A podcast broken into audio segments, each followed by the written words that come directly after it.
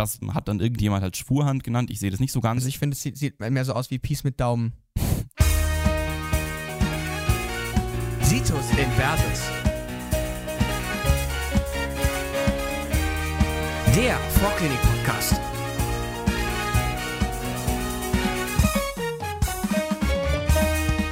So, hallo liebe Leute, herzlich Grüßt willkommen euch. zurück bei Situs Inversus. Heute in Folge Nummer 4. Ähm, wir beschäftigen uns heute wieder mit der oberen Extremität, aber diesmal nicht mit den Muskeln, sondern mit dem ganzen anderen Rest, wenn man es so bezeichnen möchte, mit den sogenannten Leitungsbahnen. Ähm, also sprich Gefäßen und Nerven. Ja, also ist wichtige Sache, sollte man sich äh, betrachten, war auch in meiner Prüfung echt dann einfach wichtiger als die Muskeln, aber sei mal dahingestellt. Ja, genau. Also das hatten wir in der letzten Folge schon mal thematisiert, dass wir halt wirklich gesagt haben, zur oberen Extremität eine Folge Muskeln, eine Folge Leitungsbahn.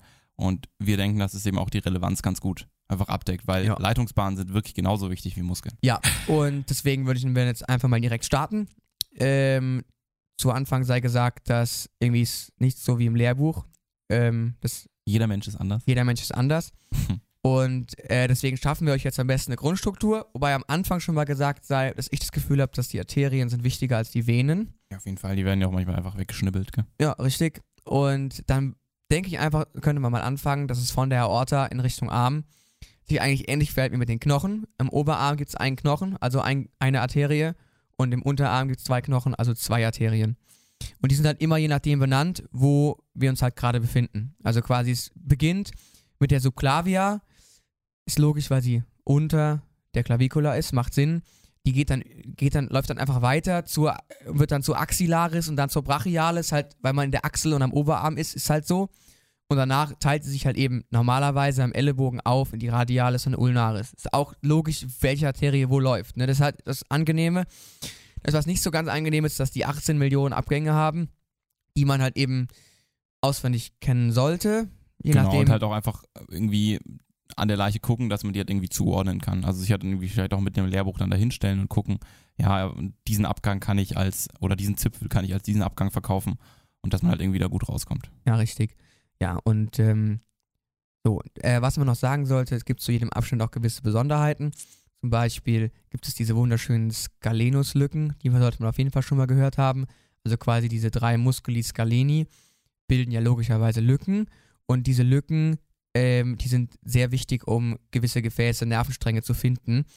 Ähm, zu den Gefäßen sei gesagt, quasi die vordere Scalenus-Lücke, ist auch nicht so ganz intuitiv, die liegt vor dem ersten Scalenus-Muskel. Mhm. Und die ist zwischen dem Scale- Scalenus anterior und dem Sternocleidomaum, meine ich. Genau, ja. Und ähm, da läuft die Vene durch.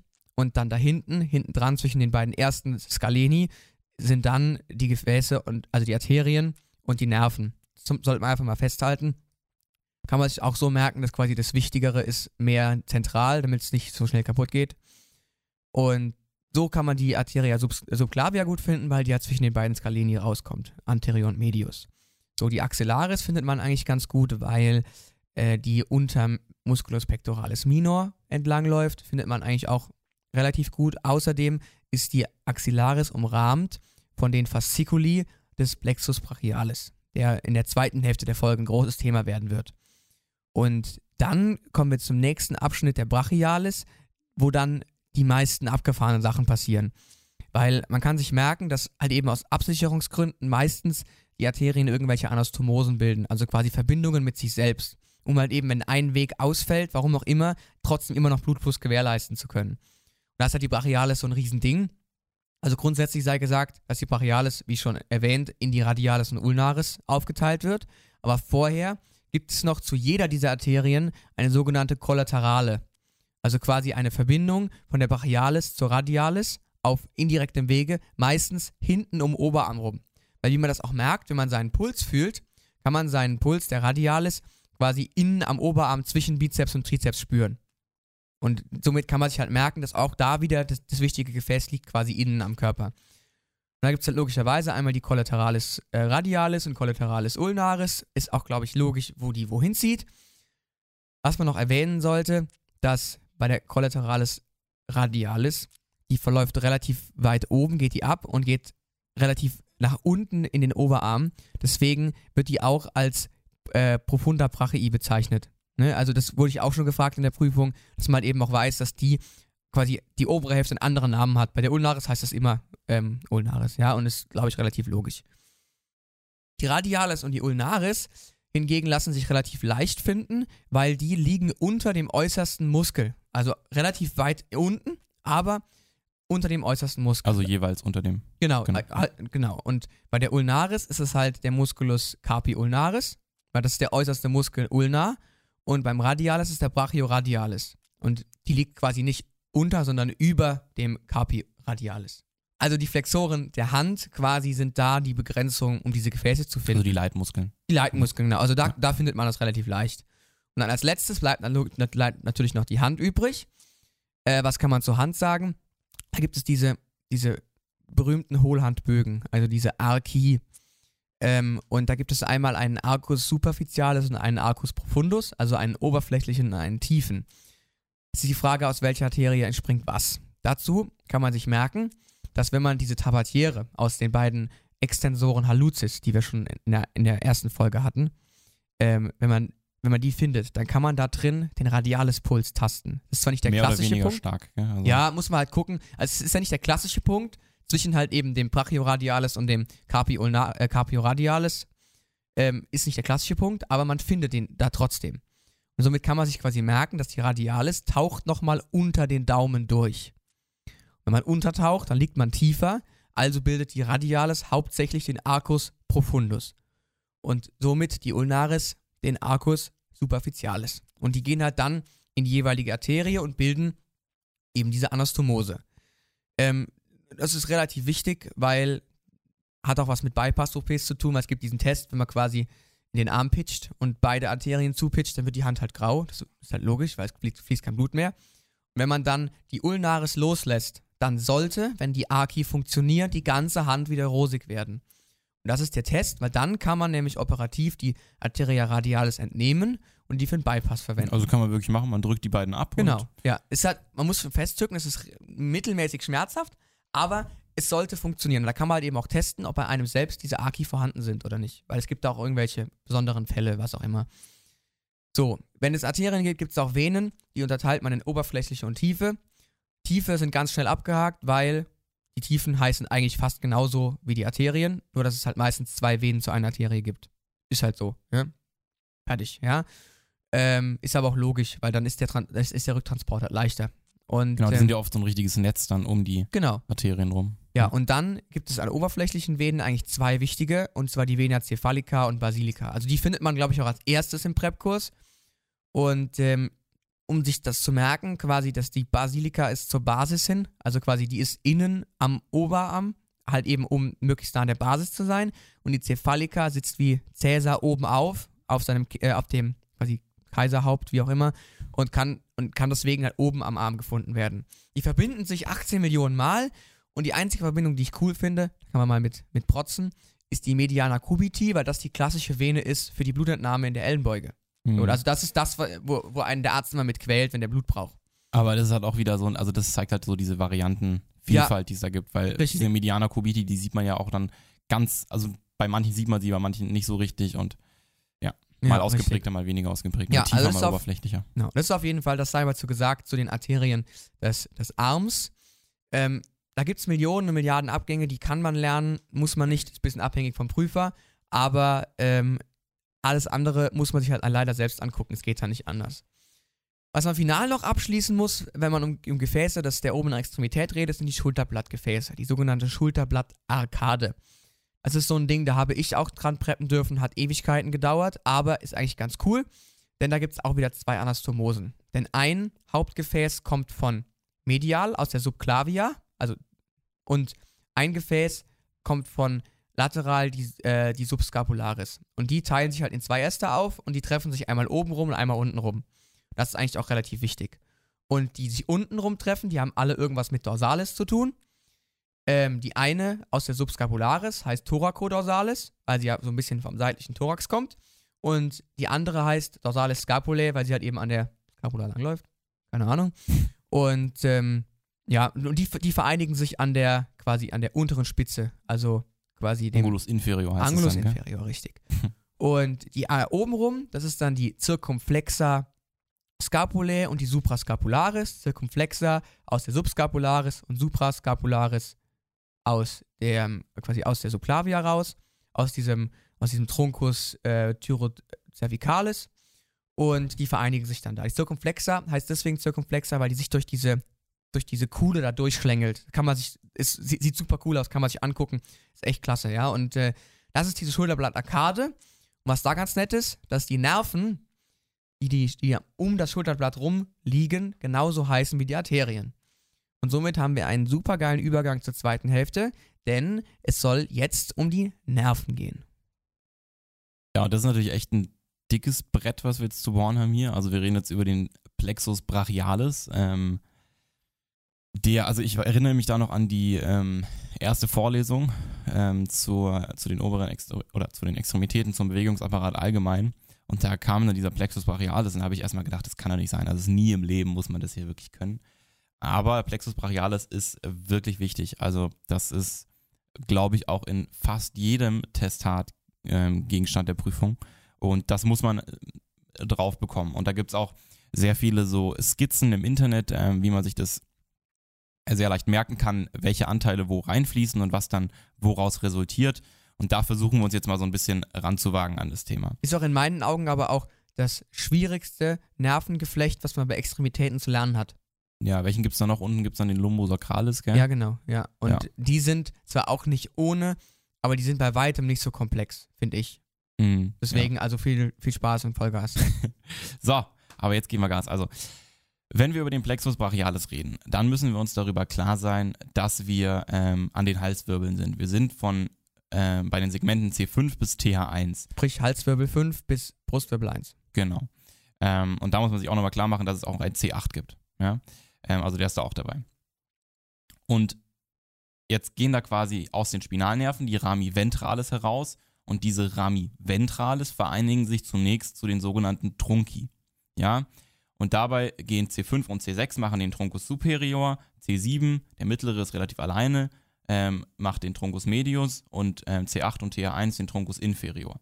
So, und sobald dann dieser Plexus brachialis unterhalb der Clavicula durch ist, reden wir nicht mehr von den Trunci, sondern wir reden jetzt von den Fasciculi. Und da ist natürlich jetzt die große Frage, weil nicht einfach nur die Trunci zu den Fasciculi werden, sondern sich so ein bisschen vermischen, welche Anteile fließen womit ein. Und da kann man sich merken, ähm, weil wir jetzt bei den Fasciculi reden wir nicht mehr von superior, medius und inferior, sondern von lateralis, medialis und posterior, dass posterior einfach von allen Anteile bekommt. Also Truncus superior, medius und inferior fließen alle in den Fasciculus posterior. Ähm, und darüber hinaus gibt es dann eben auch den lateralis und den medialis. Und der lateralis, der bekommt auch noch ähm, Einflüsse oder Anteile vom Truncus medius neben dem Truncus superior, der größtenteils zum Fasciculus lateralis wird.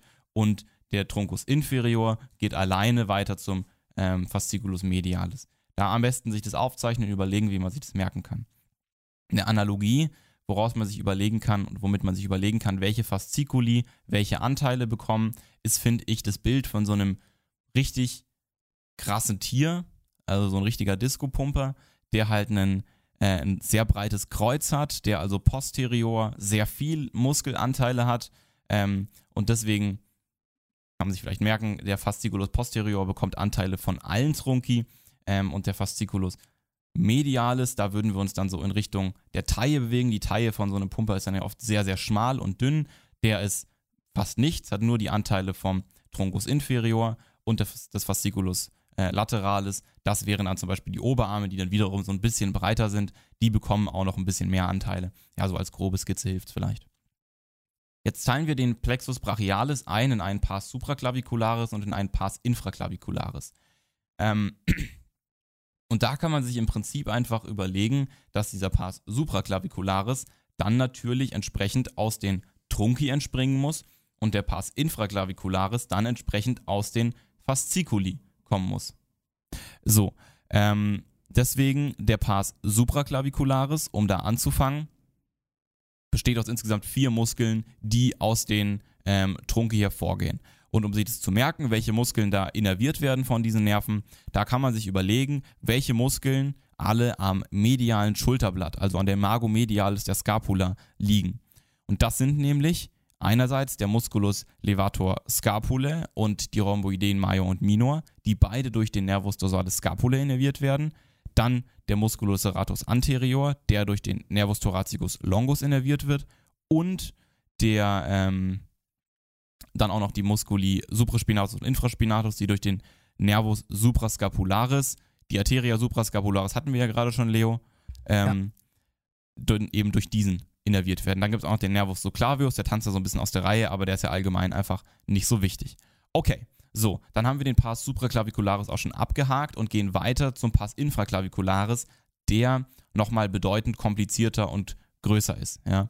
Ähm, da gibt es nochmal eine Unterteilung innerhalb des Pars infraclavicularis in die kurzen und die langen Anteile.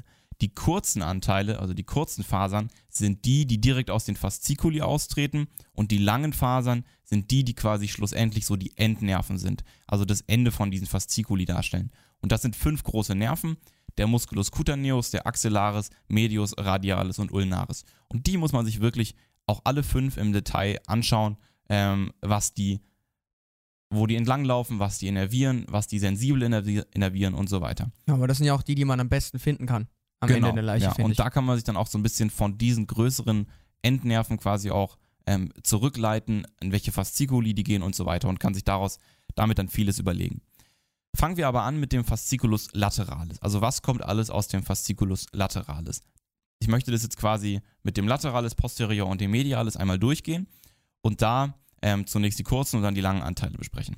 Also beim Fasciculus lateralis, da haben wir zunächst den Nervus pectoralis lateralis. Wir sind ja am lateralen Teil. Es gibt übrigens auch noch einen Nervus pectoralis medialis, der dann natürlich am Fasciculus medialis entsprechend. Hat sich ausnahmsweise mal jemand was beigedacht? Auf jeden Fall. Also das kann man sich recht gut, recht entspannt einfach merken. Fasciculus lateralis, Nervus pectoralis lateralis. Und diese beiden, also pectoralis lateralis und medialis vom Fasciculus medialis, die innervieren dann entsprechend den pectoralis major und den pectoralis minor. Und dann gibt es vom Fasciculus lateralis auch noch den Musculocutaneus, also den Nervus musculocutaneus. Da ein bisschen die Überlegung, warum ist der jetzt am Fasciculus lateralis, kann man sich vielleicht denken, weil das Ende von dem relativ weit lateral dann am Unterarm liegt. Aber wie ist der Verlauf von diesem Muskel? Und das würde ich euch empfehlen. Überlegt euch im Detail den Verlauf. Sorry, ich habe gerade Muskel gesagt, ich meinte natürlich den Nerv.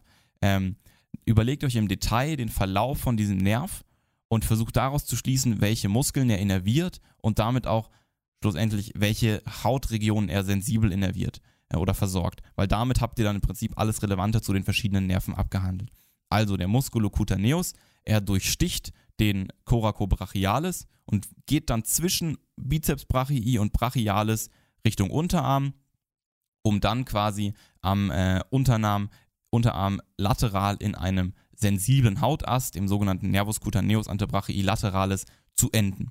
Ja, und deswegen kann man sich jetzt einfach überlegen, alles klar, er durchsticht den Coracobrachialis und läuft nah an Bizeps brachii und brachialis, dann wird er diese Muskeln vermutlich auch äh, motorisch eben innervieren. Ja und, ja, und diese Punkte mit dem Durchstechen von irgendwelchen Muskeln, die sind auch super relevant, weil die kann man einfach sehr gut nutzen, um Nerven zu finden. Weil am Ende ist es nicht so einfach, in so einem offenen Arm einfach rumzupopeln und zu sagen, das ist der Nerv, sondern mhm. es ist mhm. immer cool, wenn man es begründen kann. Genau. Und es ist genauso, dass der Pectoralis lateralis durchsticht nämlich den Pectoralis minor. Also der Nerv lateralis durchsticht den Musculus minor. Und das ist eigentlich auch ganz cool, um zu, äh, äh, um zu unterscheiden, welcher Nerv jetzt welcher ist. Weil die liegen, also wenn die präpariert sind, dann finde ich, das kann man nicht sagen, welcher Medial, welcher Lateral ist. Mhm, ja. Deswegen, das finde ich eigentlich ganz cool. Und so kann man dann am Ende auch wieder auf die Fastikuli kommen. Also es ist gar nicht übel, sich sowas zu merken. Auf jeden Fall, ja. Und so will ich jetzt auch die anderen Nerven alle angehen. Also ich möchte jetzt und kann das auch einfach nicht hier in einer halben Stunde so bringen, dass wir das im Detail durchsprechen, den Verlauf, sondern wir diskutieren verschiedene Hotspots ja, also Punkte, relevant, äh, Punkte, die einfach besonders relevant sind, wo eben der Nerv irgendwie entlangläuft und wo man den Nerv eben auch gut finden kann. Und genau das ähm, wollen wir dann eben auch nehmen, um diese verschiedenen Nerven zu behandeln. Also nochmal kurzer Recap. Fasciculus lateralis gibt einmal den Nervus pectoralis lateralis ab und als langen Anteil den Musculocutaneus, der ähm, den Coracobrachialis, Biceps brachii und brachialis innerviert und am Unterarm einen sensiblen Ast abgibt. So, Dann hat er auch noch Anteile am Nervus medianus. Ja, ich weiß, aber das möchten wir ähm, am Ende behandeln. So. Nun gehen wir weiter zum ähm, Fasciculus posterior und am Fasciculus posterior, da haben wir nun auch wieder kurze und lange Anteile und bei den kurzen Anteilen kann man sich überlegen, ja, das sind einfach die Anteile, die von hinten, also die Muskeln, die von hinten nach vorne am Humerus ziehen. Und da wieder die Überlegung, welche Muskeln sind es eigentlich? Aha, das ist der Musculus latissimus dorsi, wäre der Teres major und der Musculus subscapularis. Und da hat man dann auch schon wieder die ganzen äh, Muskeln, von denen ich gerade eben gesprochen habe, und muss ich jetzt überlegen, welche Nerven treffen dazu oder welche Nerven versorgen die. Das wäre einmal für den Latissimus dorsi der Thoracodorsalis und für Subscapularis und Teres major der Nervus subscapularis. Okay, dann ganz entscheidend beim Fasciculus posterior nun eben die ähm, langen Anteile. Und da ist es wichtig und sich klar zu machen beim Fasciculus posterior, hatten wir gerade gesagt, der bekommt Anteile aus allen Segmenten und der Fasciculus posterior versorgt die Strecker.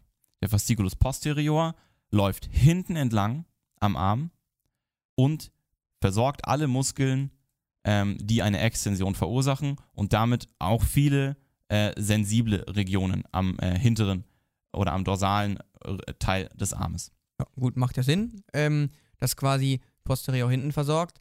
Ähm, kann man sich auch, glaube ich, ganz gut merken, weil auch die Extensoren hinten auf dem Arm sind und dann kann man dann so ein bisschen diese Informationen vereinen. Also glaube ich eigentlich eine ganz coole Sache, sich das so rüber zu merken. Genau, ja.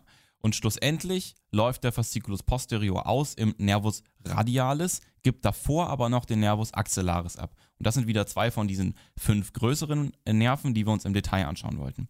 Okay, was sind die Hotspots beim Nervus axillaris? Der Nervus axillaris, der läuft durch die laterale Achsellücke. Das wollen wir in der fünften Folge zu den Extremitäten nochmal thematisieren. Und läuft dann dorsal über den Humerus, macht so eine kleine Schleife nach oben zum, über das Column chirurgicum. Und auf dem Weg dazu kommt er vorbei am Teres minor, der ja die Oberkante der lateralen Achsellücke darstellt und innerviert auch noch den Musculus deltoideus. Und abschließend gibt er dann auch noch einen sensiblen Ast am ähm, Oberarm dorsal ab. Dann gibt es noch eben den Endast vom Fasciculus posterior, den Nervus radialis. Der Nervus radialis hat auch wieder verschiedene Hotspots. Ähm, und zwar läuft er eben jetzt quasi den ganzen Arm einfach runter und läuft da zunächst entlang am Sulcus nervi radialis, dann durch den sogenannten Radialis-Tunnel. Das ist einfach nur ein gedachter Kanal zwischen dem Musculus brachialis und, dem, äh, und der Radialis-Muskulatur und teilt sich dann auf in einen ulnaren Ramus profundus und einen radialen Ramus superficialis. Ja, es ist auf jeden Fall ziemlich viel Input, viel viel Verlauf, aber es nützt sich, das sich einfach mal vorzustellen, sich das Buch zu holen, weil wie gesagt, dann, dann weiß man schon relativ viel, wo es, wo es, äh, wo es, wo es langläuft. Und diesen Radialis-Kanal kann man auch relativ gut finden, weil halt eben, wie auch die Arteria radialis, der halt eben da an den, an den quasi äußeren Muskeln am Radius so langläuft. Und deswegen findet man den da auch relativ gut. Genau. Und dann haben wir quasi jetzt den Ramus profundus und diesen Ramus superficialus. Und der Ramus profundus, der ist nun der Anteil, der quasi motorisch innerviert. Also, der geht zunächst durch den sogenannten Supinatorkanal und innerviert dann die ganzen oberflächlichen und tiefen Extensoren am Unterarm.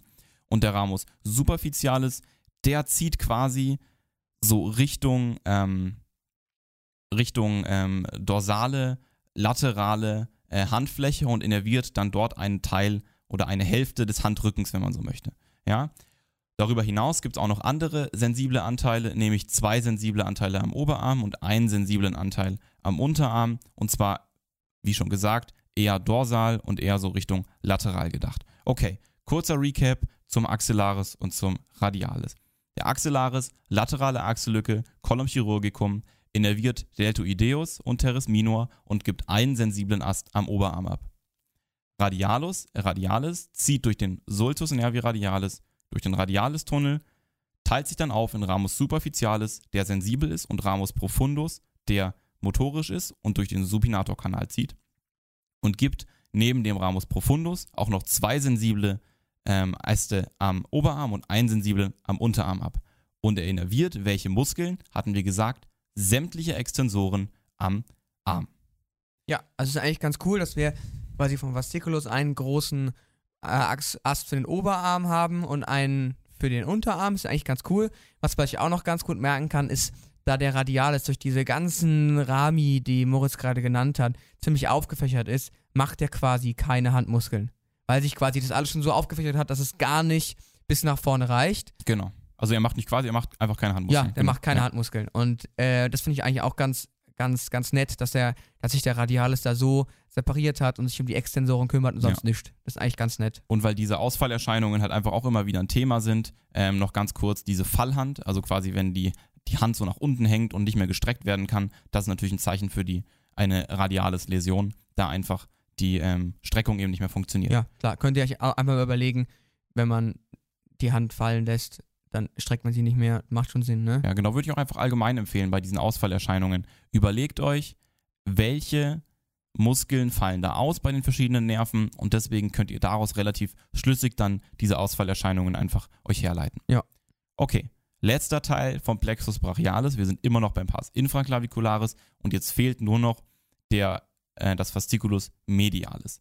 Und was fehlt uns jetzt eigentlich noch? Uns fehlen noch die Flexoren am Genau. ähm, Unterarm und, die die, Hände. ganze Handmuskulatur. Ja, genau. Genau, und die Muskeln müssen wir jetzt irgendwie eben zwischen den beiden großen Muskeln, die noch ausbleiben, äh, den großen Nerven, die noch ausbleiben, dem Ulnaris und dem Medianus aufteilen in irgendeiner Form. Aber nochmal kurz zurück. Beim Fasciculus medialis, da gibt es auch noch wieder kurze Anteile. Einmal den schon thematisierten Pectoralis medialis und auch noch zwei sensible Anteile ähm, am mittleren Ober- und Unterarm. Einmal den Nervus cutaneus brachii medialis und cutaneus antebrachii ähm, medialis. Und dann eben den langen Anteil, den Nervus ulnaris, von dem ich gerade schon gesprochen habe. Also wo zieht der Nervus ulnaris entlang? Der Nervus ulnaris zieht einmal durch den Sulcus bicipitalis medialis. Das ist einfach eine sehr wichtige ähm, Gefäßnervenstraße am Oberarm und zieht dann unterhalb des Epicondylus medialis an dieser Stelle, weswegen man das auch äh, Musikantenknochen nennt, durch den Sulcus nervi ulnaris, dann zwischen den Köpfen des Musculus flexor carpi ulnaris Richtung Handgelenk und zwar auf der ulnaren Seite und innerviert dann von den Flexoren am Unterarm lediglich den Flexor carpi ulnaris und den Flexor digitorum profundus mit seinem ulnaren Anteil. Das kann man sich auch schon mal merken. Also der Ulnaris macht kaum Flexoren am Unterarm, sondern die macht vor allem der Medianus.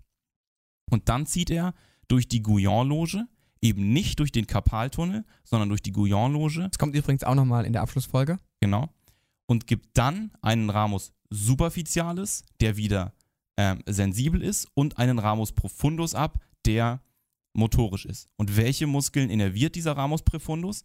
Der innerviert eben die gesamte Hypotenarmuskulatur, also die Muskulatur im kleinen Finger, und dann auch fast die gesamte tiefe ähm, kurze Handmuskulatur, also Lumbricalis, Interossei und sowas. Ist aber auch schon mal gut zu wissen. Also quasi kann man sich das auch wieder sehr gut einteilen. Profundus gleich motorisch, superficialis gleich sensibel Ja. und, und, und radialis quasi größtenteils Unterarm und ulnaris eigentlich kaum Unterarm. Genau, und da gibt es natürlich dann immer so ein paar Sachen, die tanzen aus der Reihe. Die Lumbricalis 1 und 2 zum Beispiel, die werden vom ähm, Medianus versorgt. Aber im Oh, ja größten, noch. im Größten und Ganzen kann man sich das so merken. Und darüber hinaus noch ein Muskel der Tenarmuskulatur, nämlich der Musculus adductor pollicis. Okay, sensibel arbeitet der Nervus ulnaris kaum. Ja, also der, beziehungsweise er arbeitet kaum sensibel an den, äh, am A Oberarm oder am Unterarm. Er versorgt an der Hand die mediale Seite, also den medialen Anteil, sowohl von vorne und hinten, also die palmare als auch die dorsale Seite. Können wir uns jetzt auch nochmal merken. Also wir hatten gerade schon beim Radialis, dass der quasi dorsal eine Hälfte versorgt und die andere dorsale Hälfte wird quasi vom Ulnaris versorgt und die andere äh, und quasi ähm, die Handfläche gesehen, da die mediale Seite wird dann vom Ulnaris und der letzte Teil, der noch bleibt, nämlich die laterale Fläche von der äh, Handfläche, die wird dann natürlich durch den Medianus versorgt. Okay? Also, wieder Recap. Was passiert beim Ulnaris? Sulcus bicipitalis medialis, Sulcus nervi ulnaris, innerviert auf dem Weg zum Handgelenk lediglich den Flexor digitorum profundus und den Flexor carpi ulnaris, zieht durch die Guyon-Loge, gibt einen sensiblen Ramus superficialis und einen motorischen Ramus profundus ab, der ähm, die Hypotenar, die gesamte Hypotenarmuskulatur und nahezu die gesamte tiefe Handmuskulatur und darüber hinaus den Adductor pollicis der Tenarmuskulatur innerviert. Jetzt wieder die Überlegung, welches, welche Ausfallerscheinung geht damit einher, nämlich die sogenannte Krallenhand. Die Krallenhand ist dadurch gekennzeichnet, dass wir quasi in dem ähm, Grundgelenk eine vermehrte Extension und im Mittel- und Endgelenk eine vermehrte Flexion haben. Müsste ich einfach mal ein Bild anschauen. Und das geht eben ganz entscheidend zurück auf die Interossei äh, und die Lumbricalis, die nämlich quasi die gegensätzlichen Anteile davon verursachen und genau deswegen quasi die anderen Bewegungen bei einem Ausfall von diesen überwiegt. Ja, darüber hinaus gibt es auch noch dieses sogenannte positive Fromet oder Fromentzeichen, nämlich dass man quasi, dass der Adduktor, hatte ich ja gesagt, die einzige Tenarmuskulatur, die innerviert wird vom Ulnaris, ist der äh, Adductor pollicis, dass der nicht mehr so richtig funktioniert und deswegen die Adduktion beim Greifen von so einem Metallstück oder was auch immer ähm, nicht mehr so richtig funktioniert. Okay, also grundsätzlich wie, äh, ist jetzt wie beim Radial, ist das quasi ähm, der, das Gegenteil, was man bräuchte, um diese Bewegung auszugleichen, kaputt geht. Und das ist in dem Fall Interosé, okay, das macht Sinn. Und das mit dem Adduktor ist auch ganz cool, weil an sich ist das ja auch der, der, der Muskel, der am weitesten bei den Hypotenarmuskeln liegt. Ist allein mal vom Ansatz, Ursprung genau, her. Ja. Und dann macht er den quasi einfach so als Freundschaftsdienst zum Medianus quasi einfach noch mit. Ist ja eigentlich, eigentlich auch ganz, ganz einleuchtend. Gut, dann bleibt jetzt nur noch einer übrig. Ganz dann haben genau. wir schon. So. Ähm, und jetzt nochmal kurz zusammenfassend. Also wir haben den gesagt, der Fasciculus posterior, der endet im Radialis.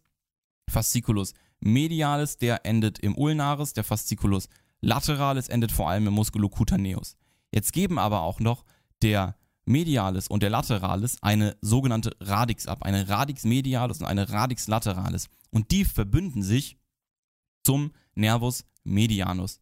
Und deswegen das Kriterium, um den Nervus medianus zu finden, ist die Medianusgabel. Die Medianusgabel findet ihr im Bereich der Fasciculi, ähm, so im Bereich von den Achseln eben ungefähr. Also um die Arteria axillaris. Ganz genau. Ähm, und dort könnt ihr dann eben ganz entscheidend den Nervus medianus festmachen. Der zieht dann eben auch durch den Sulcus bicipitalis medialis einmal medial über die Regio cubitalis, also quasi einfach nur über die ähm, Vorderseite am Ellenbogengelenk, einmal durch den oder zwischen den Köpfen vom Pronator teres durch und dann eben Richtung Handgelenk, nur diesmal nicht über den Karpaltunnel, sondern durch den Karpaltunnel. Ja? Und dann ist natürlich wieder die entscheidende Frage, welche Muskeln innerviert der? Da bleiben ja im Prinzip jetzt einfach nur noch die ähm, ganzen Flexoren am Unterarm, die der Ulnaris nicht versorgt hat, nämlich quasi alle, außer dem ähm, nämlich alle außer dem ähm, Flexor digitorum profundus und dem Flexor carpi ulnaris, wobei man zum Flexor digitorum profundus sagen muss, dass der von beiden innerviert wird und da nämlich der ulnare Teil vom Ulnaris und der radiale Teil vom Medianus innerviert wird, wird gleich nochmal wichtig. Ähm, und bei den Handmuskeln, da bleibt ja dann nur noch die Tenarmuskulatur. Deswegen gibt dann quasi nach dem Durchschnitt durch den Karpaltunnel gibt der Nervus medianus einen Ramus muscularis tenaris ab und dieser Ramus muscularis tenaris innerviert dann die gesamte Tenarmuskulatur, außer eben dem ähm, Muskel, den wir gerade schon beim Ulnaris hatten. Ja, so wie es der Name halt auch sagt. Ganz genau. Ja. Und im Prinzip hat man den Medianus dann damit auch schon weitestgehend abgehandelt. Wir hatten gesagt, welche Teile der Hand der sensibel innerviert. Das ist das einzig andere Wichtige dazu noch ausstehend. Ähm, und dann sollte man sich vielleicht noch klar machen, dass die diese Schwurhand da eben eine Rolle spielt oder das ist da die Ausfallerscheinung beim ähm, Nervus medianus. Nämlich, wenn wir Patienten, die eine Medianusläsion auffordern, ihre Faust zu schließen, dann können die das quasi nur mit den beiden ulnaren Fingern machen und der radiale Anteil, der bleibt stehen, weil nämlich der Flexor digitorum profundus ähm, und auch der gesamte Musculus flexor digitorum superficialis ja nicht greift bei diesen drei Fingern. Also wir hatten gesagt, der Digitorum profundus, der wird innerviert beim radialen Teil vom Medianus und beim ulnaren Teil vom Nervus ulnaris. Und das heißt, dass der Nervus medianus, der ja ausfällt, diesen radialen Teil nicht mehr innervieren kann und deswegen die Flexion hier nicht mehr funktioniert. Deswegen bleiben diese drei Finger quasi stehen. Und das hat dann irgendjemand als Schwurhand genannt. Ich sehe das nicht so ganz. Also ich finde, es sieht, sieht mehr so aus wie Peace mit Daumen. Sieht auf jeden Fall irgendwie nicht so gelenkig aus, finde ich. Ja. Genau. Und dann gäbe es noch dieses Flaschenzeichen, das einfach quasi auf einer Dysfunktion der ähm, Hypotenar, äh, auf einer Dysfunktion der Tenarmuskulatur beruht. Ja, aber das klingt ja eigentlich ganz cool.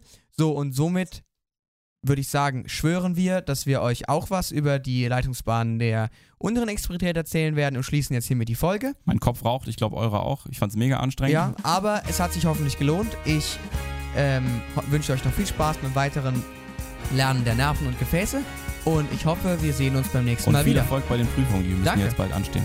Tschüss. Ciao, ciao.